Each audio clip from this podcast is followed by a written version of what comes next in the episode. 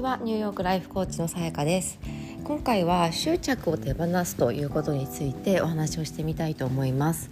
えっ、ー、と多分このことについては結構前にも一度お話ししたことがあるのかなとは思うんですけれどもあのやっぱりとってもなんかこう辛い状況があったりだとかあの自分の中でものすごくこうあの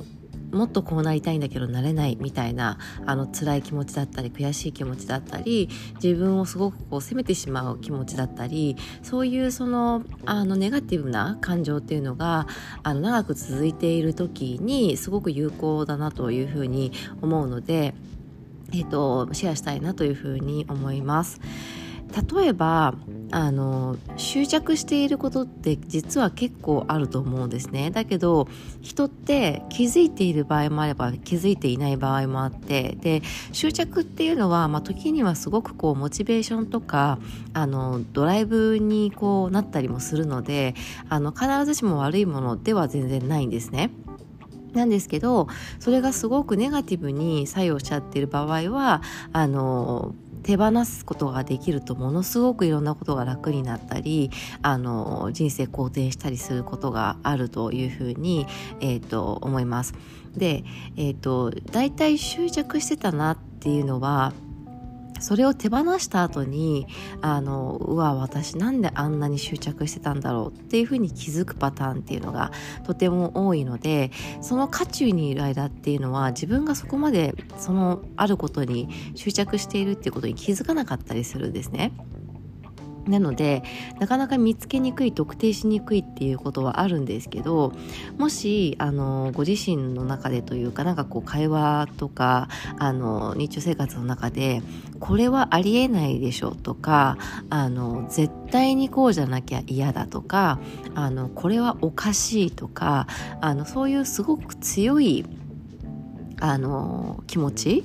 えー、断定するようなものっていうのが出てきた時に、えーと、どうしてそう思うのか自分はどうしてそう思うのかっていうのをちょっと深掘りしてみていただくのと本当にそうなのかっていうことですね。だ逆逆説を考えてみるっていう風にしてみるとあなんかすごくこうじゃなきゃいけないとかこうならないと幸せになれないとかあの思っていたかもしれないけど実際はそうでもないなっていうふうにただ気づくことができるだけでもあの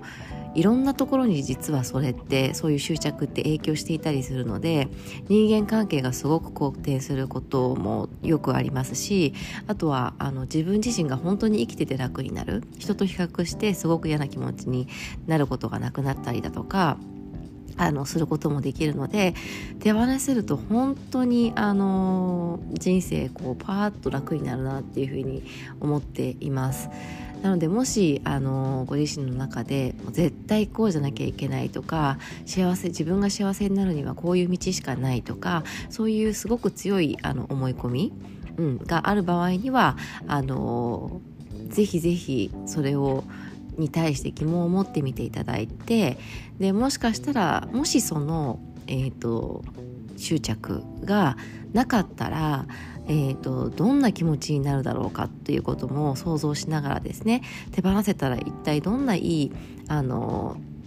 気分でいられるかあのいろんいろんなそういうネガティブな思考にこう取りつく取り付くことがなくなるかっていうことをあの想像してみていただけたらなと思います。でそのすごく手放した後のとっても良い状態っていうのがイメージができるとすごく手放すことがしやすくなります。でもあのやっぱりやったことがないからわからないっていうケースもあると思っていてただあの気がついただけでももう本当に大きな第一歩なんですね。気がついた段階で今後何かあった時にあこれってもしかして私の執着が原因なんじゃないかっていうふうにこう立ち止まって考えられることができるだけでまた違った景色がこう見えてくると思うのであのぜひぜひ、えー、やってみていただけたらなと思います。今回も聞いてくださってありがとうございました。素敵な一日をお過ごしください。